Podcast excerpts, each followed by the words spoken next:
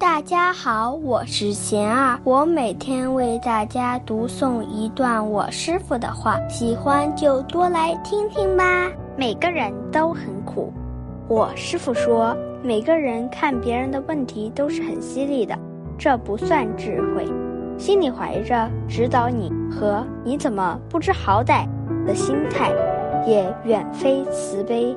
没有让人幸福的德行与深厚的业缘，指出别人的问题只会惹人反感，而不能帮人改变。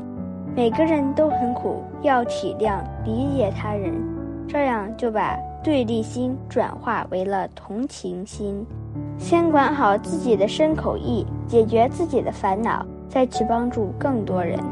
大家有什么问题？有什么想问我师傅的？